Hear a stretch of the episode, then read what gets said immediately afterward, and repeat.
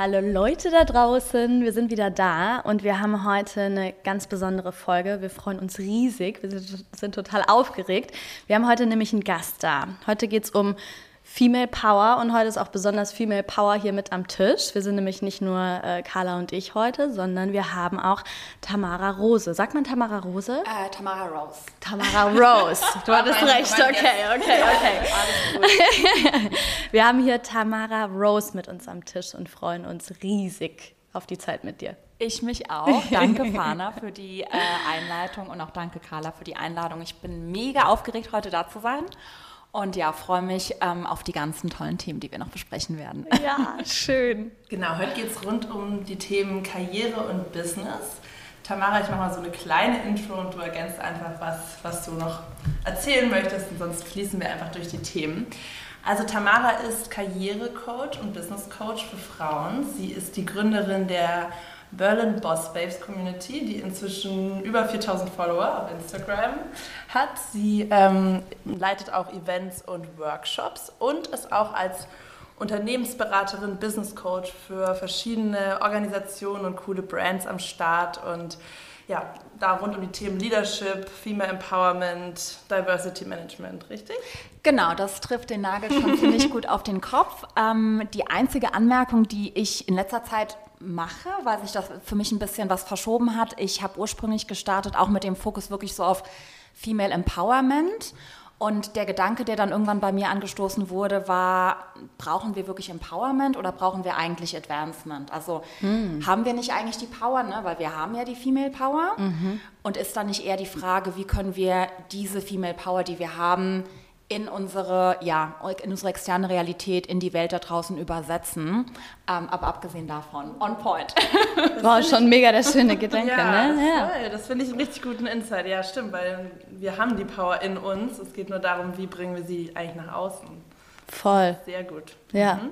Vielleicht kannst du uns ja mal kurz reinholen, wer die Berlin Boss Babes so sind, weil damit hast du ja gestartet und das repräsentiert ja ganz gut die Frauen, mit denen du auch zusammenarbeitest. Vielleicht kannst du uns einfach mal so erzählen, was sind das für Frauen, was bewegt die, äh, wer sind deine Klientinnen typischerweise?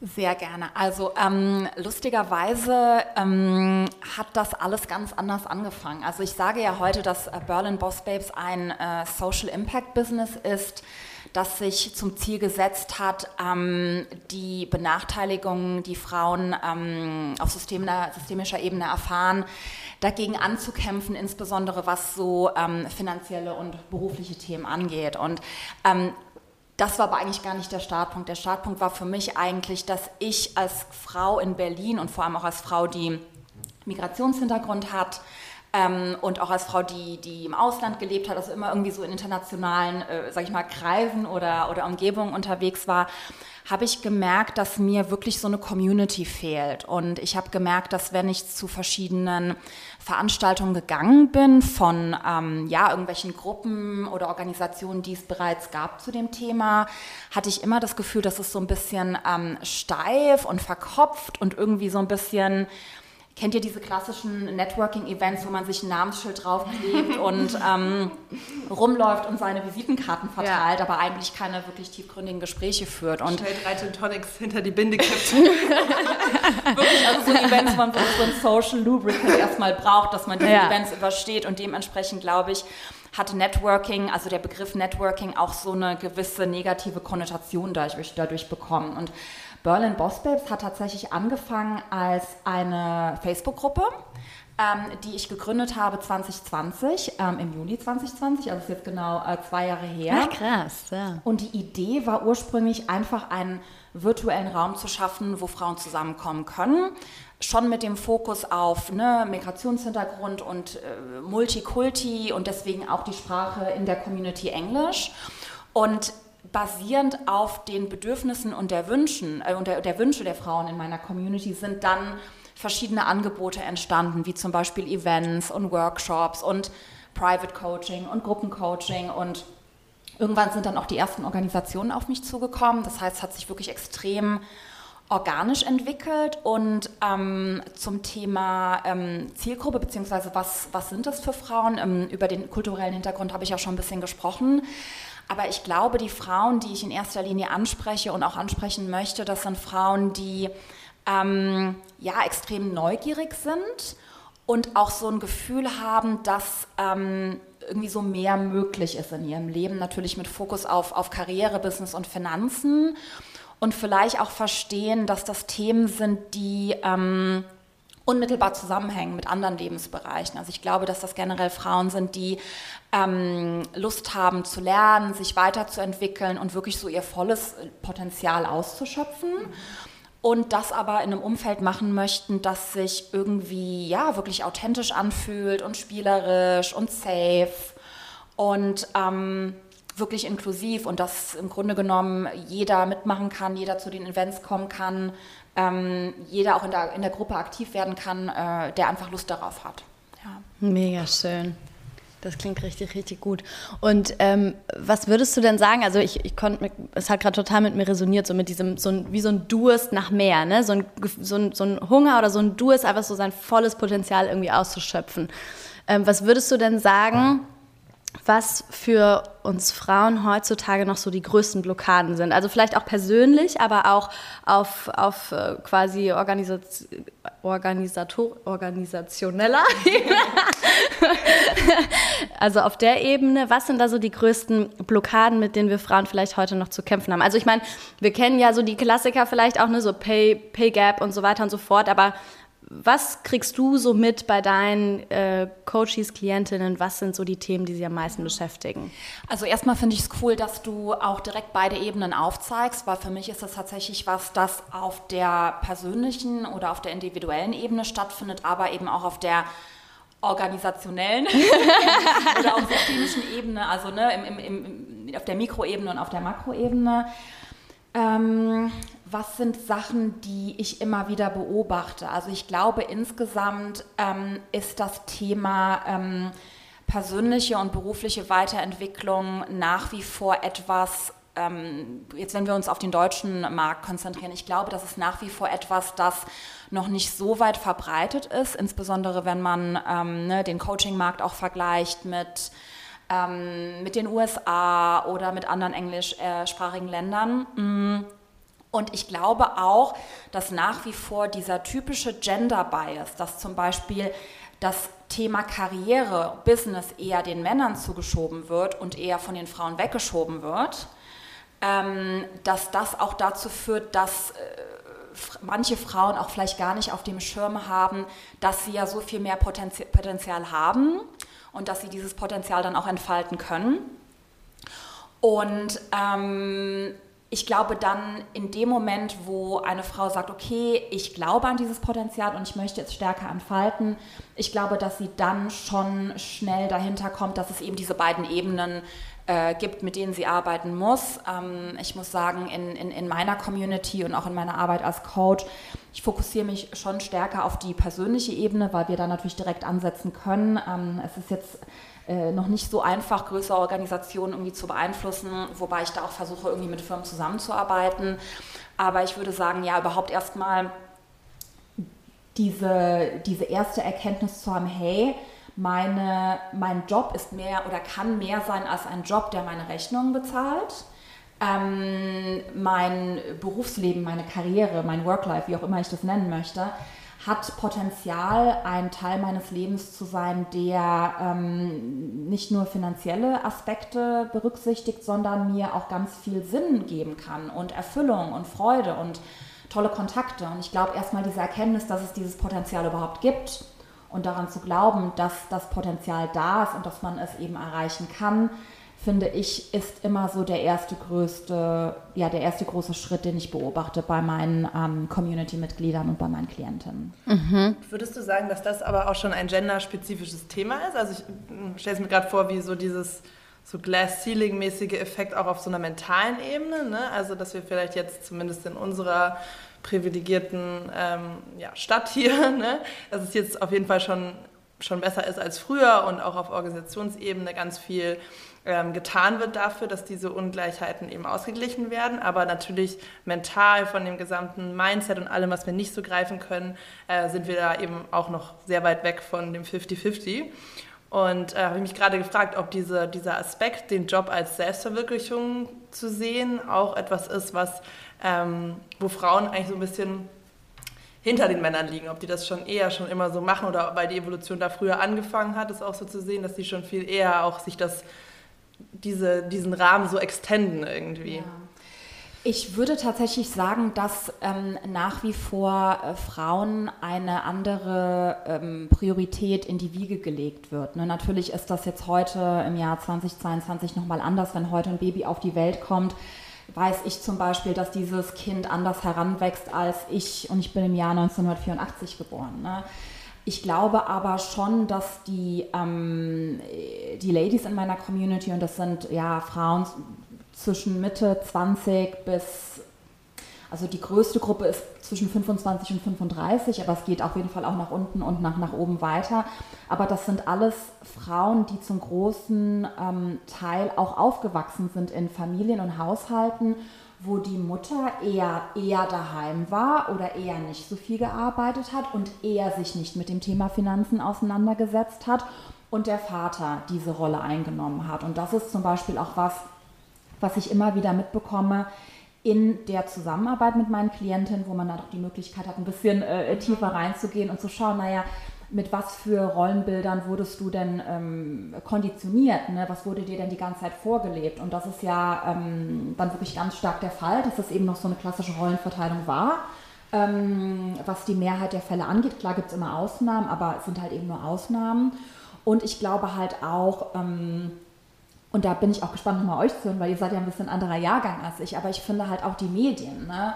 Und ähm, auch die Art und Weise, wie bestimmte Produkte beworben werden. Und ähm, dass, äh, weiß ich, Produkte, die was mit Finanzen oder Business oder Job zu tun haben, eher so beworben werden, dass sie sich an Männer richten und ähm, das ist mir gerade aufgefallen beim Thema ne, ähm, Mercedes-Benz, die Autos. Also dass jetzt zum Beispiel zuletzt die, die Werbung und das Marketing sich viel stärker an Frauen richtet und es wirklich ne, jahrzehntelang der Mann, der äh, die Zielgruppe war, was, was das anging. Also von daher, ich sehe die Veränderung, die du beschreibst, Carla, aber ich sehe halt auch, dass ähm, ja, wir ex noch extrem weit von den 50-50 halt einfach entfernt sind in der mhm. Realität. Ja. Ja, okay, voll spannend. Willst du mal, wollen wir da gleich einsteigen? Willst du mal teilen, wie das so aus unserer persönlichen Perspektive war? Das jetzt genau? Ja. Ähm, ich muss sagen, ich fand es gerade mega spannend, was du gesagt hast. Und dann habe ich auch so drüber nachgedacht. Also Werbung ist ja auch sowas, was einfach so super unterbewusst auf uns wirkt, ne? Wo man, wo man, ich habe mich gerade gefragt, inwiefern ich überhaupt mal bewusst wahrgenommen habe, welche Werbung tatsächlich auf mich ausgerichtet ist, also auf mich als Frau ausgerichtet ist oder welche nicht. Oder inwiefern es eher einfach nur so ist, dass ich mich, also dadurch, dass es eben so unterbewusst und, subtil wirkt, dass ich mich bestimmten Dingen eben mehr zugehörig fühle oder mich mehr davon angesprochen fühle oder nicht. Ne? Aber so richtig bewusst ähm, also ich kann zum Beispiel sagen, dass ich das schon wahrnehme, wie du sagst, dieses ganze Thema Finanzen und so weiter und so fort ist in meinem Kopf einfach tatsächlich auch was, wo ich habe mich jetzt vor, vor ein paar Monaten habe ich mal so einen Workshop zu Money Mindset gemacht, ja, aber das war so mit das erste Mal, dass ich mich mal so bewusst mit meinen Finanzen auseinandergesetzt habe.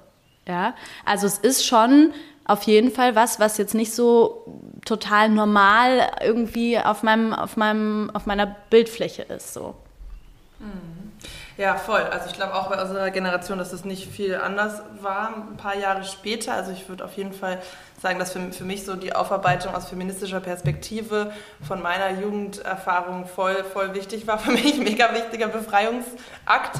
Ähm, ich glaube beim Thema so Karriere und Finanzen ist einfach meine persönliche Story, dass das bei mir ein bisschen anders war, weil mein Vater sehr, sehr karriereorientiert war äh, und eine Managementrolle innehatte und sehr mich ähm, als sozusagen auch in diese Richtung äh, empowernd, ähm, so vielleicht ein bisschen zu sehr in diese Richtung, ähm, aber da ähm, schon mir sehr, sehr viel ähm, ja, auch Selbstvertrauen und Confidence und auch ähm, ja, schon Geschlechterneutralität vermittelt hat, auf jeden Fall. Da ging es schon immer darum, Karriere und der Lebenslauf und aber auch Finanzen. Da habe ich auch früh schon auch in der Familie mit Verantwortung bekommen und mit, rein, mit reingeholt worden. Deshalb war das für mich persönlich nicht so. Äh, für mich war eher, glaube ich, das Thema, mich dann später in meiner Karriere, also früher war ich auch angestellt als Unternehmensberaterin und dann verschiedene Selbstständigkeiten, aber mich eher wieder dann mit der wirklichen Female-Seite zu verbinden und die Female Energy wieder mit zu integrieren. Also ich glaube, ich habe gelernt, wie wie, also abzugucken, zu embodyen, wie Männer im Business-Kontext auftreten. So. Und das eher wieder zu unlearnen ist, glaube ich, so ein großes, großes Thema gewesen in meiner Reise oder immer noch. Ist das auch so was, was was du mit Klientinnen manchmal. Ja, und ich kann mich, glaube ich, auch selbst damit ähm, stark identifizieren, weil bei mir war es recht ähnlich. Also ich hatte in dem Sinne, äh, wenn ich jetzt äh, von dem Thema zurückgucke, auf, auf die Art und Weise, wie ich irgendwie groß geworden bin und erzogen wurde, hatte ich, sage ich mal, das Privileg, äh, in einer Familie groß zu werden, wo sehr viel Wert darauf gelegt wurde, dass ich ähm, ja, dass ich so viel wie möglich mitnehme, was meine, meine Bildung angeht, was ähm, Karriere und Jobmöglichkeiten angeht und wo auch zum Beispiel bei uns daheim immer total offen über Geld gesprochen wurde. Aber genau wie du gesagt hast, es war immer so ein bisschen ähm, through the male lens. Ne? Mhm. Also man hat dann quasi, ich hatte in dem Sinne auch keine richtigen Vorbilder. Ne? Also ich habe dann irgendwie versucht, mich so zu verhalten, wie ich das äh, von irgendwelchen äh, Männern irgendwie wiedergespiegelt bekommen habe. Aber es gab in meinem direkten Umfeld keine weiblichen äh, Vorbilder, die jetzt irgendwie in, ähm, in Führungspositionen gewesen wären. Ne? Das fängt ja schon bei der Schule an. Also alle Direktoren, die ich miterlebt habe, waren nämlich eben Direktoren und nicht Direktorinnen. Und ähm, an der Uni war es dann ähnlich und im Job dann auch. Du bist ja auch in Bayern aufgewachsen, oder? Äh, in Rheinland-Pfalz. Ach, in, Rheinland-Pfalz. in Rheinland-Pfalz. Aber ähm, ich glaube, das ist jetzt auch nicht unbedingt das modernste äh, Bundesland. Ja, das habe ich gerade erinnert an, an bayerische Verhältnisse. ja, genau. Deswegen, ich glaube, das ist dann nochmal so diese doppelte Herausforderung. Du kommst als Frau irgendwann an den Punkt, wo du merkst, okay, krass, ich habe... Ähm, ich wurde, wie gesagt, einer ganz anderen Konditionierung ausgesetzt und ähm, so wie ich heute bin, davon ist ein großer Teil vielleicht gar nicht ich, sondern etwas, was mir so von außen aufgestülpt wurde. Und ich habe aber Bock auf, auf Unternehmertum und auf Führung und so weiter und so fort. Und aber dann nochmal zu identifizieren, okay, welche Art von Unternehmerin oder, oder Leader möchte ich denn sein? Ähm, aber abgegrenzt von dem, was uns dann von, von, äh, von männlichen Rollenbildern eben vorgelebt wird und äh, was, wie du gesagt hast, stärker reingeht, okay, wie kann ich denn meine, meine weibliche Energie und auch diese weiblichen ähm, Archetypen, die ja auch unglaublich kraftvoll sind, wenn es um Unternehmertum geht und, und Leadership, wie kann ich mich mit denen stärker connecten? Ja. Hm, voll. Mega wichtiges Thema. Ja, was sind so für dich so Werte von einem Female Leader? Ähm, also ich glaube, ein Wert, der für mich immer wieder oder an den ich immer wieder erinnert werde, ist dieses, ähm, dieses Versorgende, dieses Nourishing oder Nurturing. Ne? Ich weiß gar nicht, was da der, mhm. der deutsche Begriff wäre, aber einfach, dass ähm, Leadership bedeutet nicht nur zu erwarten und zu fordern, sondern eben auch zu fördern und zu unterstützen und ähm, ich sage immer, es geht darum, so ein bisschen so einen fruchtbaren Boden zu schaffen und zu, zu hegen und zu pflegen. Und dann, wenn man dann die Samen dann da äh, einpflanzt, das, dann werden daraus schöne, schöne Blumen. Aber ich finde, das ist was, und das ist ja tatsächlich auch ein energetischer Archetyp, den haben ja auch ganz viele Männer. Ne? Das ist ja äh, bei diesen femininen und maskulinen Archetypen nicht unbedingt nur so, dass das nur Männer haben oder nur Frauen.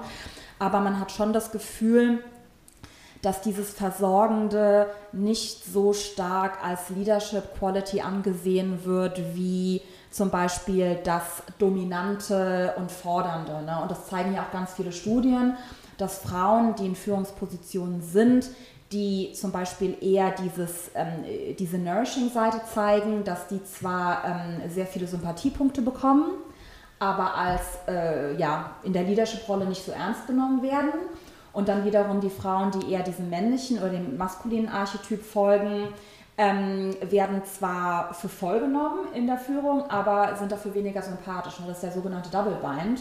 Mhm. Und äh, das ist halt was, das, das findet halt immer noch statt. Ne? Und das ist halt auch dann crazy, wenn du weißt, als Frau im Grunde genommen äh, führt das so ein bisschen dann zu dem Gedanken, okay, eigentlich ist es egal, was ich mache, weil so oder so werde ich es mir immer mit irgendjemandem verscherzen und ich kann es als Frau gar nicht richtig machen.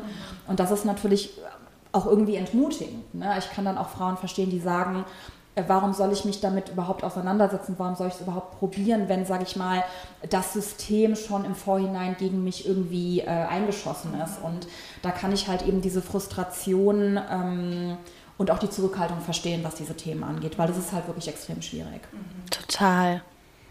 Was sind denn, was sind denn so Sachen, die wir, die wir gegen dieses Gefühl oder gegen dieses, äh, diesen Glaubenssatz, der da ja dann auch, oder was heißt Glaubenssatz? Ne? Es ist ja schon auch, es ist ja Teil der Realität, aber was können wir denn tun, um uns als Frauen dagegen zu stärken und uns davon nicht unterkriegen zu lassen? Ja.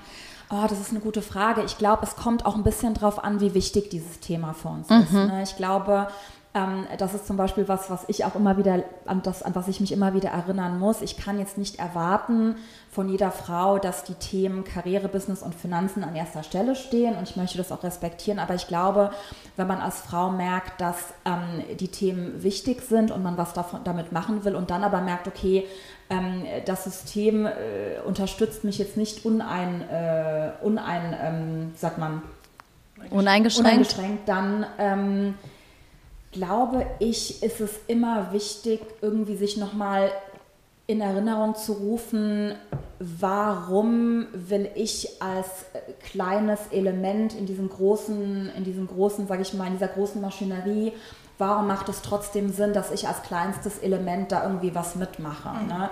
Weil der Fortschritt, den wir ja auch heute haben, den haben wir ja nur, weil irgendwie, ja, Generationen vor uns Frauen sich stark gemacht haben. Ne? Also zum Beispiel jetzt zuletzt die, ähm, die News, dass ähm, innerhalb der Europäischen Union ähm, Vorstände eine gewisse Frauenquote haben müssen und dass sich da die Mitgliedstaaten, ähm, sage ich mal, in der Pflicht sind, das auch zu überprüfen und dass dann die Firmen eventuelle Strafgelder ähm, irgendwie zahlen müssen das passiert ja jetzt gerade nur, weil, weiß ich gar nicht wann, dafür schon was getan wurde. Ne? Und ich glaube, immer wieder sich in, ähm, ins Gedächtnis zu rufen, ähm, klar, ich bin jetzt nur eine Person, ich bin jetzt nur eine, eine Frau, aber und ich finde halt gerade dann ist es cool zu wissen, es gibt Communities, mhm. denen ich mich anschließen kann ich kann jederzeit mich zusammentun mit anderen Menschen und eigene Gruppen und Communities und was auch immer formen und gemeinsam sind wir dann halt einfach stärker. Mhm. Und sich vielleicht auch zu überlegen, okay, in was von einer Welt will ich leben, in was von einer Welt wünsche ich mir, dass nachfolgende Generationen oder sogar meine Kinder leben und es dann halt einfach nicht nur für mich zu tun, sondern halt eben auch für andere. Das ist so ein bisschen mhm. das, glaube ich, was, was mich antreibt und was ich auch immer wieder von, von den Frauen in meiner Community höre. Mhm. Voll schön. Mega das schön. Ist, also ja, Revolution sieht halt heute auch ein bisschen anders vielleicht aus und das ist eben die Revolution dann im Kleinen, die du sogar als, als Angestellte ja mega gut fighten kannst auf deine Art.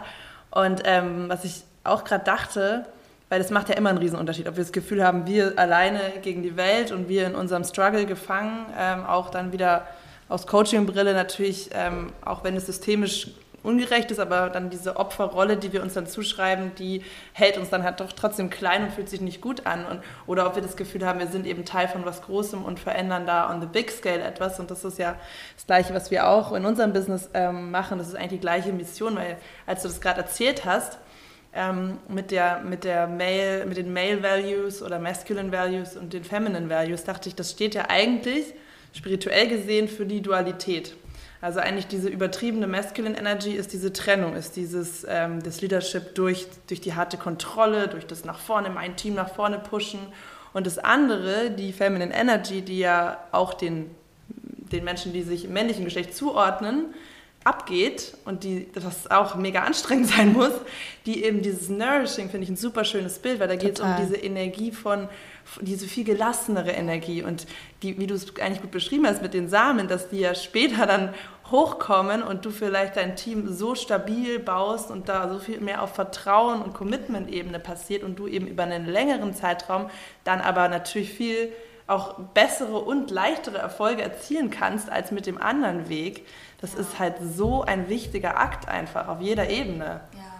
Und was ich glaube ich auch nochmal unterstreichen möchte, es gibt, also ich kenne unglaublich viele Männer, die zum Beispiel auch dann diese ähm, als feminin angesehenen Qualitäten haben oder sich zum Beispiel wünschen von ihren Vorgesetzten und damit gar nicht so offen umgehen können. Ne? oder sich eine andere Art des Teambuildings wünschen, ähm, statt dass man jetzt irgendwie äh, ausgeht und sich irgendwie einmal abschießt, ähm, dass das halt auch nicht jedermanns Sache ist. Ne? Und ich glaube, das sind einfach wirklich Stereotypen, mm. die schon am Bröckeln sind. Mm. Und in einer Stadt wie Berlin kriegen wir dadurch natürlich, äh, sind wir, sag ich mal, an, an, vorderster Front und kriegen da am meisten mit. Aber natürlich ist das auch nur eine Bubble, in der wir sind. Und äh, ja, der Rest der Welt sieht da, sieht da immer noch ziemlich anders aus.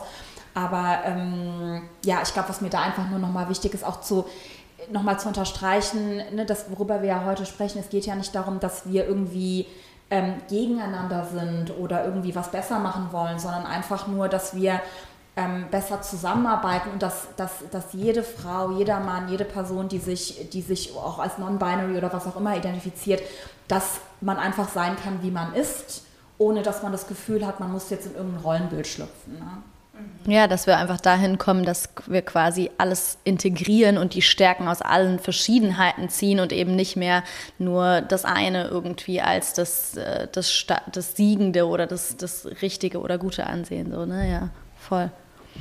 Vielleicht gehen wir nochmal zurück zu der Journey, die, die dann so eine Klientin so, so bei dir durchmacht. Also die erste Station, habe ich verstanden, ist wirklich so erstmal grundlegend äh, zu überprüfen, was sind meine Werte in meiner Karriere, wie wichtig ist äh, mir mein, mein Job, meine Karriere, was, was möchte ich da ausleben, ähm, was habe ich vielleicht, dann kommt eben wieder diese innere Arbeit ins Spiel, die, vielleicht auch innere Kindthemen, was, was habe ich da für, für Glaubenssätze von der Familie mitbekommen, von meinem Money-Mindset ähm, die ich erstmal auflösen darf, bevor ich dann jetzt quasi einen neuen Blueprint für mich erschaffe. So.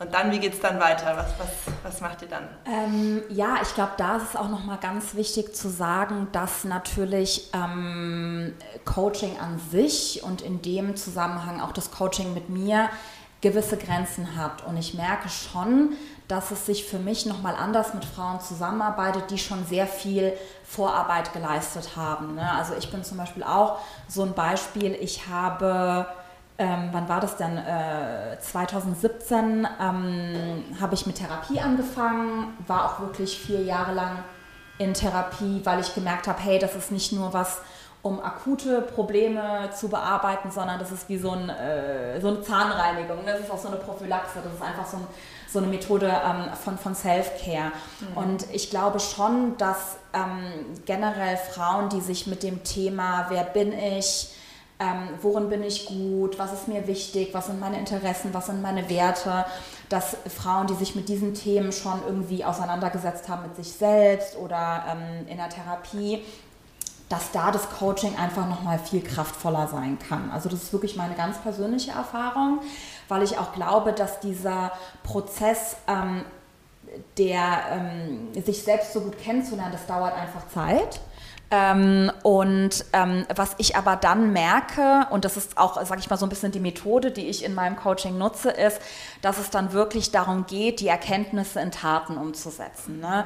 Also zum Beispiel in dem Moment, wo ich mit der Klientin zusammenarbeite und ähm, es stellt sich heraus, ihre ihre Talente, ihre Werte, ihre Interessen und die Vision, die, die, sie für sich und ihr Leben hat, stimmen gar nicht überein mit dem Job und der Karriere, in, die, in der sie sich befindet. Ne? Das ist jetzt was, das ist nicht, ähm, passiert gar nicht mal so selten. Ich war selber auch in der Situation. Ne? Gerade im Moment, und, oder? Das ist doch ja, das Thema der Zeit. Genau, total. Ich glaube, äh, ne, das Thema äh, The Great Resignation, erstmal äh, zu verstehen, okay, das will ich nicht mehr, da will ich weg und dann aber zu gucken, okay, aber wo soll die Reise hingehen?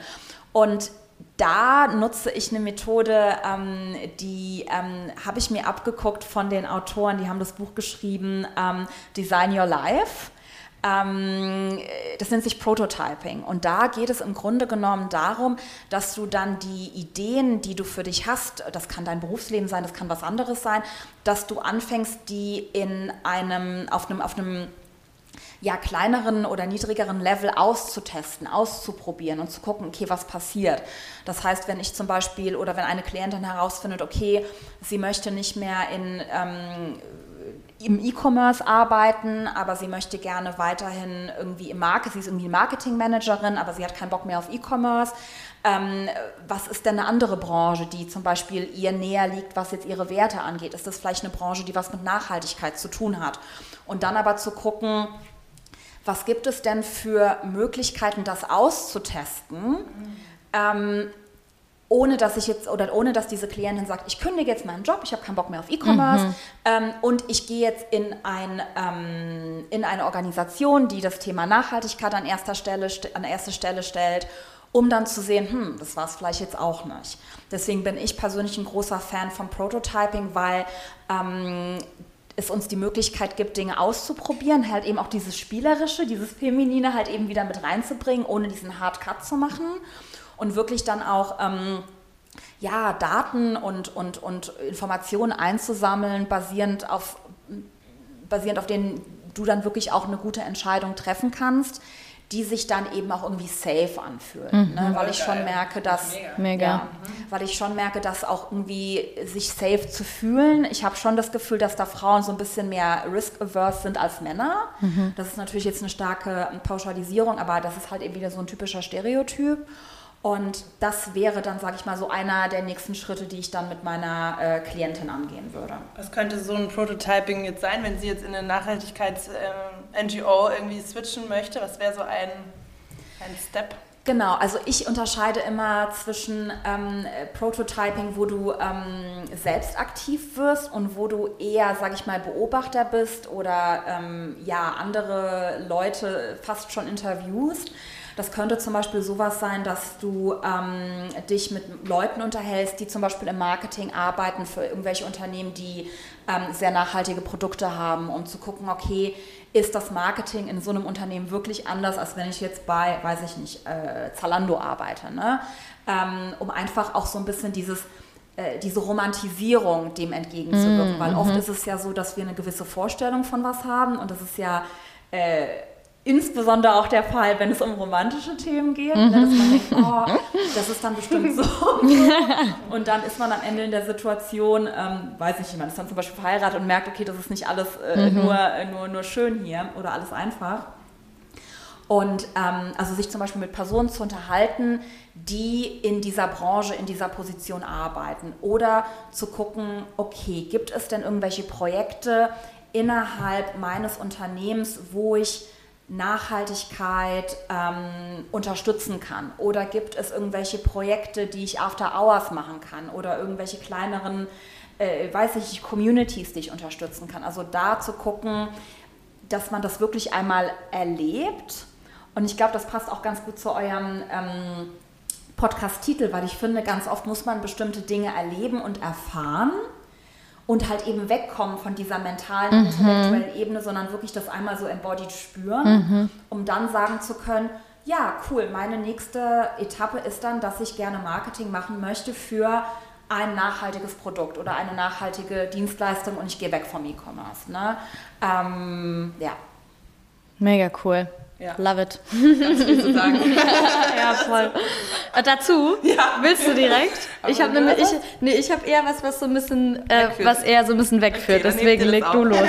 also ich finde das einen richtig geilen Ansatz, weil ähm, ich das auch sehr gut von mir selber kenne. Ich bin total so ein Bauchgefühlsaktionsmensch. Ich muss das spüren und genau wie du sagst, man braucht einen, einen Datenpunkt in Form von einem Gefühl und nicht etwas, was wir uns dann nur im Kopf in der Theorie überlegt haben, was ja auch noch in den Fällen dann häufig aus einer krassen Sehnsucht herauskommt. Ne? Weil wenn du gerade schon was identifiziert hast, was du nicht mehr willst, dann tendieren wir dazu, schnell äh, mit möglichst wenig Leid und Umstände in, in, in das nächste zu hüpfen.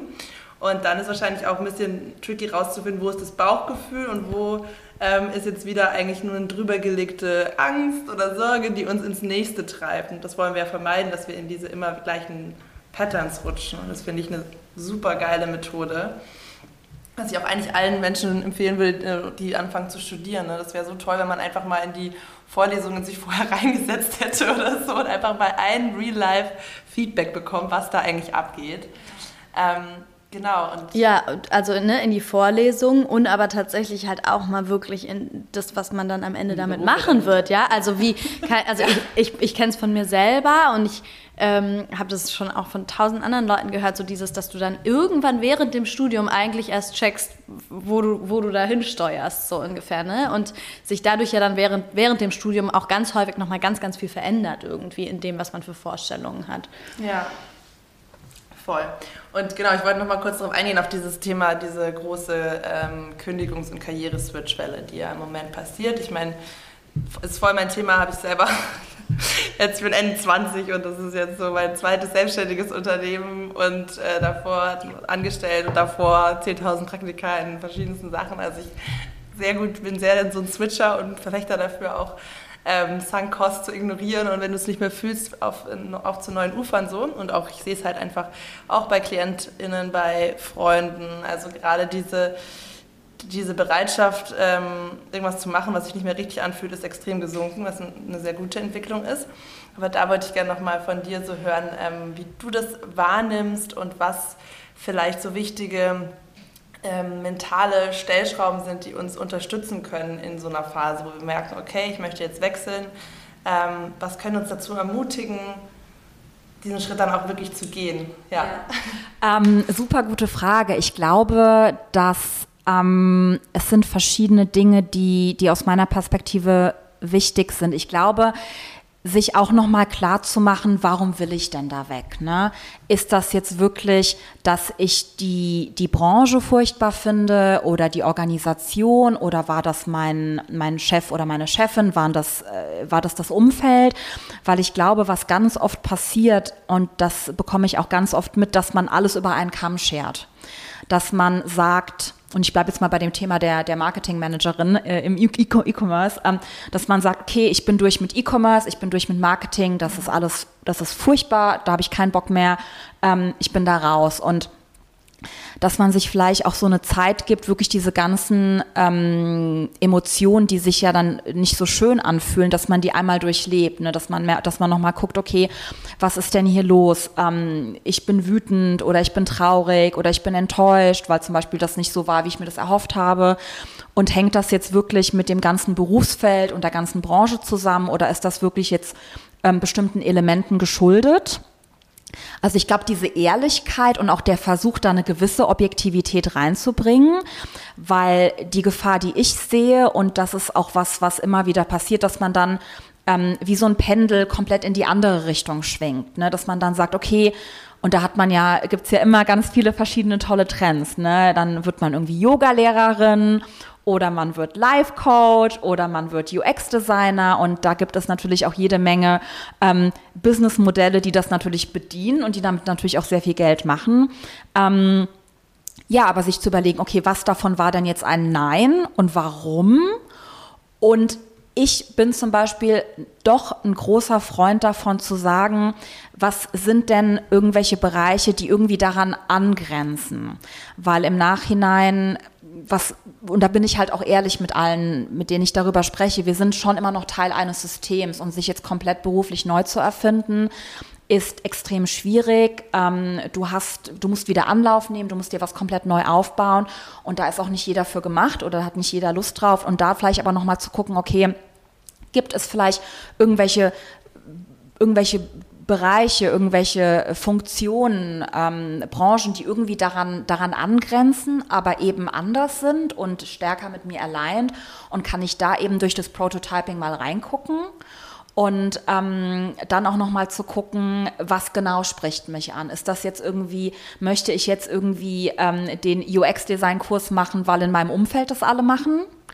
Oder möchte ich das wirklich machen, weil ich zum Beispiel mich intensiv mit mir auseinandergesetzt habe und merke, Design-Themen waren schon immer, schon ne, von meiner Kindheit an irgendwie immer, immer interessant für mich oder haben mich irgendwie immer angesprochen. Also da nochmal zu unterscheiden, was ist denn jetzt hier der externe Einfluss und was kommt wirklich von mir? Und da, glaube ich, nochmal ganz ähm, stark in die Arbeit mit sich zu gehen und zu gucken, ähm, was interessiert mich denn? Was sind denn so Themen, über die ich auf natürliche Art und Weise immer wieder spreche, wenn ich irgendwie mit Freunden unterwegs bin oder auf irgendeiner Party eingeladen bin? Ähm, über was, was für Themen spreche ich gerne, ne? weil das ist, sind so gute, gute Anknüpfungspunkte, wie du vorhin gesagt hast, ne? was sind meine Werte, ähm, aber auch was sind meine Stärken, einfach nochmal zu gucken, okay, worin bin ich denn besonders gut, was geht mir denn leicht von der Hand? Und dann auch zu schauen, wie kann ich denn da, sage ich mal, einen Fuß in die Tür bekommen, weil das im Idealfall ist so ein Karrierewechsel, ähm, ja ein Abenteuer, was irgendwie auch Spaß macht und wo man dann danach zurückschaut und sich sagt, oh, das war irgendwie voll die, es war nicht immer einfach, aber es war voll die coole Zeit und da einfach das dann ähm, für sich so, also so einfach und so komfortabel und sicher wie möglich zu machen.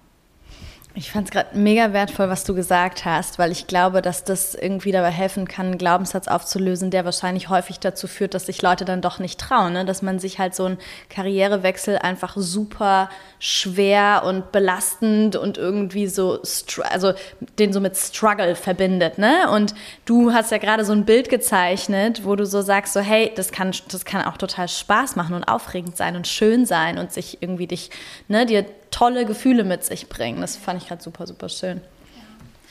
Ich glaube, das ist halt eben auch wieder so eine typische Assoziation, die man hat. Ne? So Karrierewechsel, so, oh, nochmal mhm. von Null anfangen. Mhm. Und das ist tatsächlich ein Glaubenssatz, ne? Ja. weil, weil, weil tatsächlich ist es ja heutzutage auch so, dass ähm, wir zunehmend ähm, im, im, im Businessbereich auch, auch Generalisten werden, ne? gerade was so White Collar angeht. Und als Generalist hast du natürlich viele verschiedene Themen, die du abdeckst. Und dadurch hast du die Möglichkeit, auch dann wieder in andere Rollen reinzugehen, ohne dass du dich komplett von neu erfinden musst. Ne? Und wenn ich das ähm, ich bringe mich da selber immer gerne als Beispiel, weil ich halt auch jemand bin. Ich habe ich hab Politikwissenschaft studiert, ich habe ein bisschen in dem Bereich eine politische Kommunikation äh, gearbeitet, habe dann den Switch gemacht zur Personalberatung ähm, weil das zum Beispiel auch einfach ein Job ist, den man, den man sehr gut, sehr schnell lernen kann. Und habe mich dann entwickelt Richtung ne, so, so People Consulting, Coaching, ähm, habe zwischendurch ganz viel Vertrieb gemacht, weil das auch eine Seite war der Personalberatung, die mir viel Spaß gemacht hat. Und äh, habe jetzt in meinem Business, natürlich kann ich, kann ich alles machen, worauf ich Bock habe.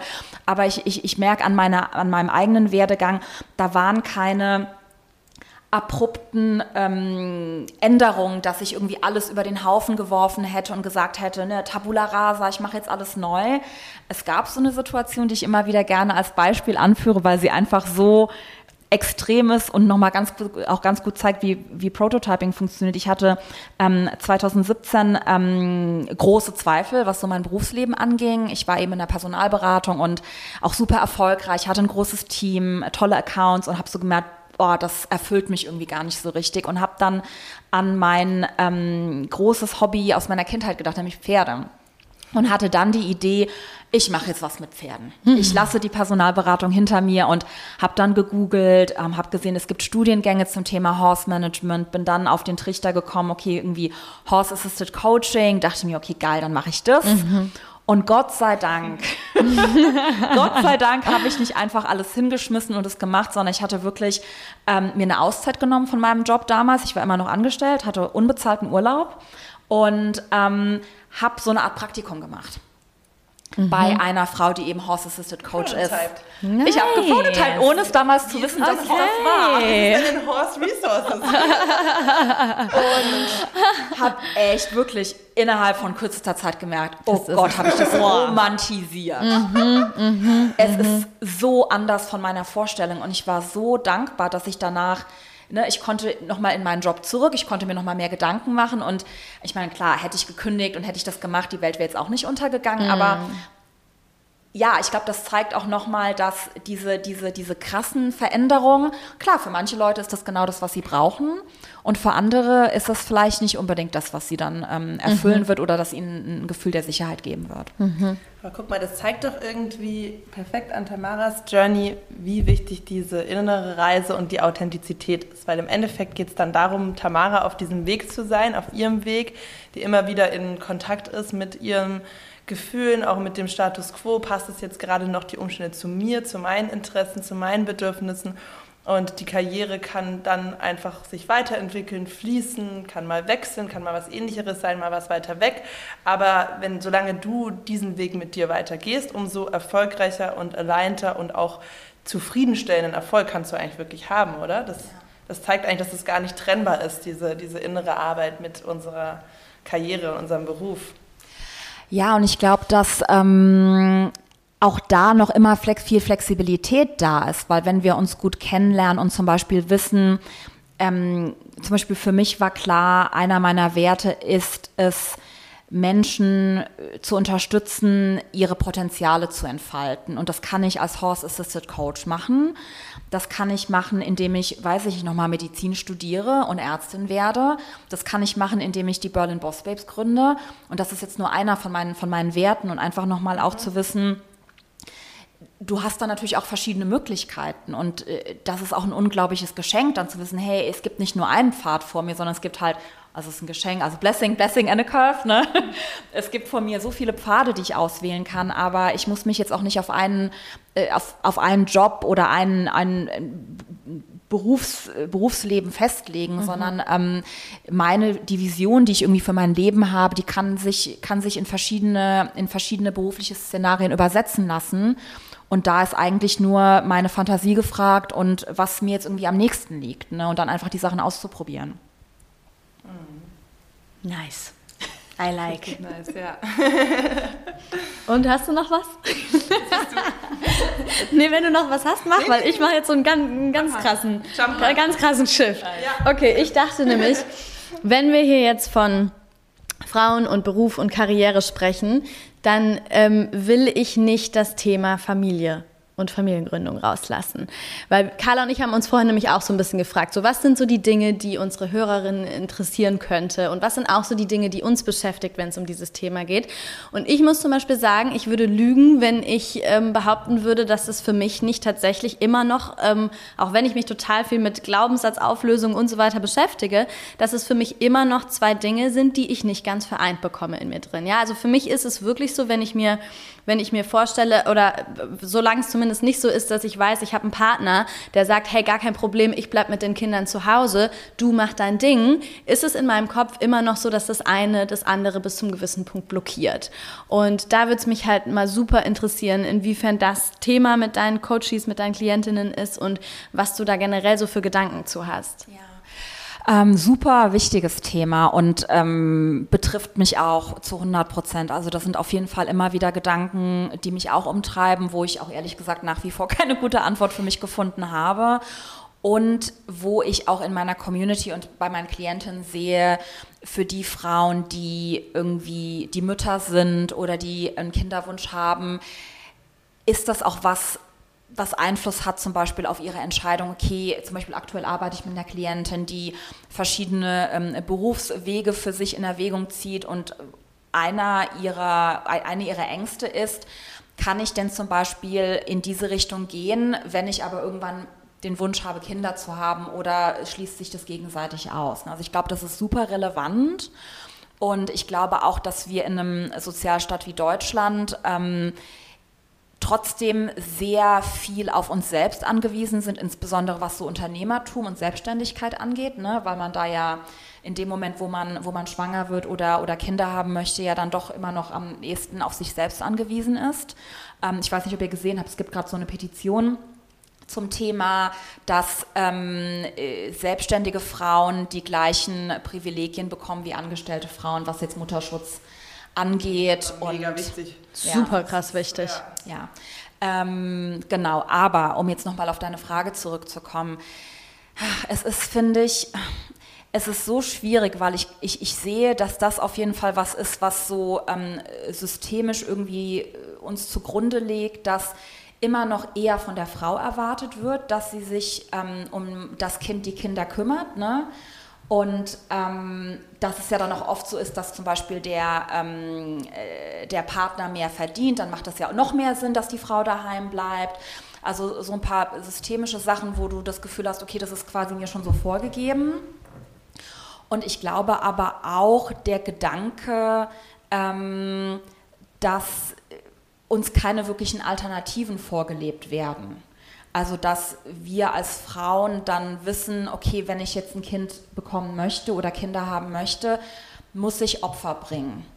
Und ähm, da gab es so voll den lustigen Post, der so viral gegangen ist zu dem Thema. Ich weiß nicht, ob das eine echte Story war oder ob das jemand gefaked hat, aber es war im Grunde genommen ein Eintrag auf einem Forum wie Reddit wo ein äh, Mann gepostet hat, hey, meine Freundin und ich, wir haben einen Kinderwunsch, wir, ähm, wir planen gerade, das umzusetzen. Und sie kam jetzt neulich zu mir und hat gesagt, naja, ähm, weil ich das Kind, weil ich schwanger sein werde für neun Monate und weil ich danach irgendwie das Kind irgendwie großziehen werde und eher daheim sein werde als du, hat sie ihm quasi so einen Vertrag vorgelegt und gesagt, dadurch ähm, bin ich finanziell benachteiligt, weil erstens mal verdiene ich in der Zeit viel weniger Und dadurch, dass ich viel weniger verdiene, entsteht auch mein, ein Wealth Gap, weil ich natürlich viel weniger Geld investieren kann und hat ihm quasi so, ein, äh, so, eine, so eine Auszahlungsforderung äh, vorgelegt. Und ähm, das Internet hat sich dann total, also es waren so zwei Parteien. Ne? Die eine mhm. Seite total empört, wie kann mhm. sie das mhm. machen, Mutter sein,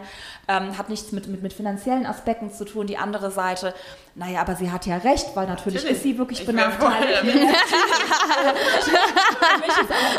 Carla, Carla setzt heute Abend den Vertrag auf. ich habe das tatsächlich schon mal gehört in Form von dem Gehalt. Also das ist halt in, innerhalb von Partnerschaften wirklich dann aus, ähm, ausgerechnet wird und kalkuliert wird und dann einfach das Gehalt dann in der Zeit einfach aber auch geteilt wird. Ich meine, weil auch wenn du ein gemeinsames Konto etc. hast, wenn du, äh, wenn du eine Familie gegründet hast, ist es ja trotzdem so, dass wenn du das nicht irgendwie mit den Rahmen entsprechend absteckst, dann äh, entsteht trotzdem unterbewusst dieses Gefühl, das ist jetzt auf meine, auf meine Kosten des dann im meisten Fall des Mannes. Und ja. das verschiebt dann auch die Beziehungsdynamiken und das ist schon, klingt erstmal so ein bisschen lächerlich, sowas dann so festzuhalten, aber ich kann total verstehen, wo es herkommt. Ja. Und auch auf dem Lebenslauf. Also wenn du irgendwann, die Kinder sind aus dem Haus und du ziehst dann los und ne, also du, du hast auf dem Lebenslauf auch, auch was anderes stehen, das, was ja. dir andere Möglichkeiten ermöglicht. So, ne? Aber ja, voll reingegrätscht. nee, nee, alles gut. Ich meine, das Thema, ich finde es auch wichtig, dass, dass man wirklich da in einen Austausch geht, weil im Endeffekt, das muss ja auch jede Frau für sich selbst entscheiden. Ähm, aber das ist tatsächlich für mich ein Thema, ich finde, da muss man wirklich direkt mit seinem Partner, seiner Partnerin, wie auch immer die Konstellation ist, das besprechen und daran arbeiten, ne? weil das sind einfach so Situationen, da kommt es dann wirklich drauf an, wie, in was für einer Partnerschaft bist du. Also ich habe das zum Beispiel das Thema mit meinem Freund besprochen und meinte, hey, wie hättest du denn reagiert? Und er meinte dann, ähm, sehen wir mal, wie es werden wird, aber er meinte, naja, für, für ihn ist das, ist das selbstverständlich, dass man das dann eben aufteilt, weil warum sollte ich benachteiligt sein? Und es ist eben so, man kann ja nicht entscheiden, wer schwanger wird. Es kann in, dem, äh, in der äh, heterosexuellen Beziehung kann ja nur die Frau schwanger werden. Ne? Ähm, und ja, da finde ich, ich habe das Gefühl, weil ich habe auch diese Umfrage bei mir in der Community gemacht. Ich habe diese Story geteilt und habe gesagt, hey, wie, wie, wie, seht ihr das? Mhm. Ähm, seid ihr irgendwie auf ihrer Seite oder seid ihr auf seiner Seite oder was sind so eure, ähm, äh, eure Ansichten? Und ganz viele Frauen haben auch gesagt, nee, ich bin, ich will Mutter sein, weil ich Mutter sein will und nicht, weil ich mir da irgendwie ein Gehalt auszahlen lassen will. Aber da denke ich halt auch wieder, okay, I get it aber ich habe das Gefühl, das ist wieder gesprochen durch diese Gender-Bias-Linse, ne? dass einfach du so geprägt bist als Frau, dass du immer diese Opfer bringen musst, dass du in dem Moment, wo es ja nur darum geht, eine finanzielle Gleichheit oder, oder, oder, oder ja, Chancengleichheit herzustellen, dass du dann dich direkt fühlst, als würde dir irgendwas gegeben, was dir nicht zusteht. Und das ist ja so ähnlich auch mit den Diskussionen rund um die Frauenquote. Da ja. gibt es auch super viele Frauen, die sagen, mhm. ich bin gegen die Frauenquote. Mhm. Ja, und als würde dir was gegeben, was dir nicht zusteht und als wäre es egoistisch. Das finde ich halt auch so dieses Ding, als wäre es egoistisch und damit quasi was eine äh, ne, ne schlechte Eigenschaft oder als würde das moralisch, als wäre das moralisch nicht vertretbar, wenn du das quasi die, das einforderst, so ne? Und da würde ich sogar, ähm, da würde ich sogar das Argument, wenn, wenn wir sogar bei diesem moralischen, äh, bei der moralischen Ebene bleiben, würde ich sogar das Argument machen, gerade deswegen ist es wichtig, dass man als Mutter die Möglichkeit hat, sich nach wie vor, ähm, soweit es geht, beruflich zu entfalten. Weil was lebst du denn deinem Kind sonst für ein Rollenbild vor? Sonst verstärkst du ja nur wieder dieses Rollenbild, die Frau bleibt daheim, die Frau hat einen Teilzeitjob, sie verdient weniger, ähm, sie hat weniger Vermögen, sie bekommt weniger Rente und das ist in dem Sinne auch für das Kind, egal welches Geschlecht er oder sie hat, ne, ist dann halt auch nicht besonders förderlich. Ja, also ich denke, da muss man natürlich genauso anmerken, dass es auch völlig in Ordnung ist, äh, auch sich bewusst für die Mutterrolle zu 100 Prozent zu entscheiden und zu sagen, das stelle ich auf jeden Fall hinter meine Karriere. Und ich glaube, da ist einfach das Stichwort das Bewusstsein, ne? das bewusste Reflektieren, das bewusste Einordnen, woher kommen diese Wünsche, wie ist meine Prägung, was sagt die Gesellschaft, was funktioniert in meiner Partnerschaft, was gibt, was glaube ich, was mir die Kindererziehung gibt. Und da würde ich sagen, also wie immer einfach, ne, alle eigentlich das machen lassen, was sie wirklich aus dem Herzen heraus sich wünschen. Aber es ist ja gerade, eigentlich leben wir da in einer super spannenden Zeit und Situation, weil ja jetzt gerade alles auf einmal kommt, weil wir all diese Möglichkeiten haben, weil die Erwartungshaltung kommt. Ähm, eigentlich, okay, Karriere muss dir wichtig sein, schon fast, äh, eigentlich solltest du zumindest den Anspruch haben, auch so und so viel zu verdienen und so weiter. Also das ist alles jetzt da irgendwie, obwohl die Strukturen es trotzdem noch schwerer machen. Gleichzeitig biologisch hat sich natürlich nichts verändert und diese Frage müssen wir uns zusätzlich auch noch stellen und gucken, wie bringen, wie acceleraten wir unsere Karriere in unter erschwerten Bedingungen bis zu dem Zeitpunkt. Und sind trotzdem noch eine nicht egoistische, ja. fürsorgliche, tolle Mutter. So, ne? What the fuck, schon wieder so, ne, alles, ähm, alles auf einmal. Und diese, allein von der Energie und von diesem Druck ist es ja schon wieder einfach extrem, äh, extrem krass für, für die Frauen unserer Zeit. Also ich weiß nicht, wie es euch geht, aber ich muss jetzt direkt wieder an diesen Double Bind denken. Ne? Egal wie man es macht, mhm. entscheidet man sich für die Kinder, ist man die Frau, die nicht ambitioniert genug war, die so schnell aufgegeben hat, entscheidet man sich eher für den Fokus auf das Berufsleben, dann ist man keine gute Mutter. Ne? Also es ist schon so ein, so ein Double Standard, an dem, man, an dem man nicht nur gemessen wird, sondern ich glaube, wir messen uns halt selber dran. Mhm. Total, total. Also ich, ich muss, ich, wenn ich jetzt in mich reinspüre, ist es schon, ich habe ich hab genau, dies, hab genau diese Ansprüche an mich. Mhm. Genau diese Ansprüche habe ich an mich. Aber da frage ich mich halt auch, würden sich diese Ansprüche verschieben, wenn du wüsstest, dass du in einer Partnerschaft bist, wo diese Dinge wirklich gut aufgeteilt werden und zum Beispiel beide Elternteile ähm, bereit sind, daheim zu bleiben und sich um das Kind oder um die Kinder zu kümmern, ob sich dann was verschieben würde. Ja, es würde sich total verschieben, weil ich dann in dem Moment, wo ich mich, wo ich viel Fokus auf die Karriere lege, mich nicht mehr so fühlen würde, als würde ich meiner Mutterrolle nicht gerecht werden, so, ne? Also das ist ja auch mein, mein Favorite-Szenario, dass mein, mein zukünftiger äh, Vater meiner Kinder einfach äh, im Endeffekt total bereit ist, mehr zu Hause zu bleiben. Aber da sehen wir wieder die Full Experience und den Full Circle, weil dann geht es nämlich ins nächste angrenzende Thema, die Partnerschaft. Und definiere ich meine Partnerschaft als, als meine Aufgabe, dass beide in ihren Bedürfnissen gesehen werden und das, was sie glücklich macht, sie ausleben können. Und äh, ist das ein integraler Bestandteil, dann hat das wieder Effekte auf die Karriere, auf die Kindererziehung. It's everywhere. ja, total. Also ähm, ne, everything is connected. Ja. Und ich glaube, das ist halt auch in der Arbeit als, als Coach finde ich schon wichtig, dass äh, das klar ist, dass äh, ne, der Klient, die Klientin, das ist ein holistischer, holistischer Mensch und natürlich können wir uns auf ein Thema erstmal fokussieren und sagen, hey, es geht jetzt darum, ähm, mehr, mehr Freude, mehr, mehr Sinn im Beruf zu finden oder sich selbstständig zu machen. Aber natürlich ähm, muss man sich dann auch andere Fragen stellen und auch beantworten, weil sonst äh, hat man vielleicht da ne, alle Fragezeichen aufgelöst und dann ist das Business am Brummen und dann kommt der Kinderwunsch und dann irgendwie äh, ist jetzt wieder ein anderes Problem da. Ne? Also es ist schon alles so ein Teil unseres, alles Teil unseres Lebens. Und je nachdem, wie wichtig wir das einordnen, müssen wir uns auch überlegen, wie da diese, ja, dieses Zusammenspiel ist ne? und wie diese verschiedenen Bereiche gegenseitig auf sich einwirken. Mega schön. Eigentlich guter, guter Abschluss, oder? Habe ich auch das Gefühl, ja, voll. Wir haben, Tamara, wir haben noch eine Abschlussfrage für dich. Und zwar, was ist für dich die Full Experience? Wann fühlst du dich besonders lebendig? Oh, so eine schwere Frage. du kannst, ja auch, ähm, kannst ja auch einen Moment Zeit nehmen. ich glaube, die Full Experience für mich ist, und ich glaube, da passt dieses Wort Dualismus, was du vorhin gesagt hast, Carla, ganz gut dass klar ist, die Nacht gehört zum Tag, das Dunkel, äh, die Dunkelheit gehört zum Licht. Also auch das Bewusstsein zu haben, so zu leben, dass man weiß, äh, man läuft nicht immer nur auf der Sonnenseite. Was jetzt nicht heißt, dass man irgendwie ähm, sich selbst sabotiert und irgendwie überall Drama erzeugt, dass man irgendwie auch die Schattenseite bekommt, sondern einfach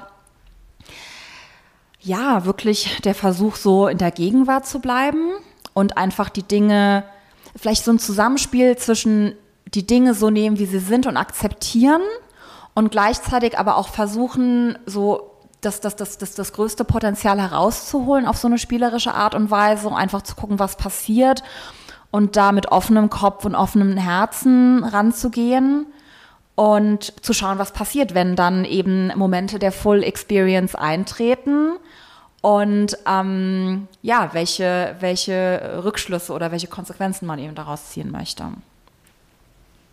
Mega schön. Toll. Okay.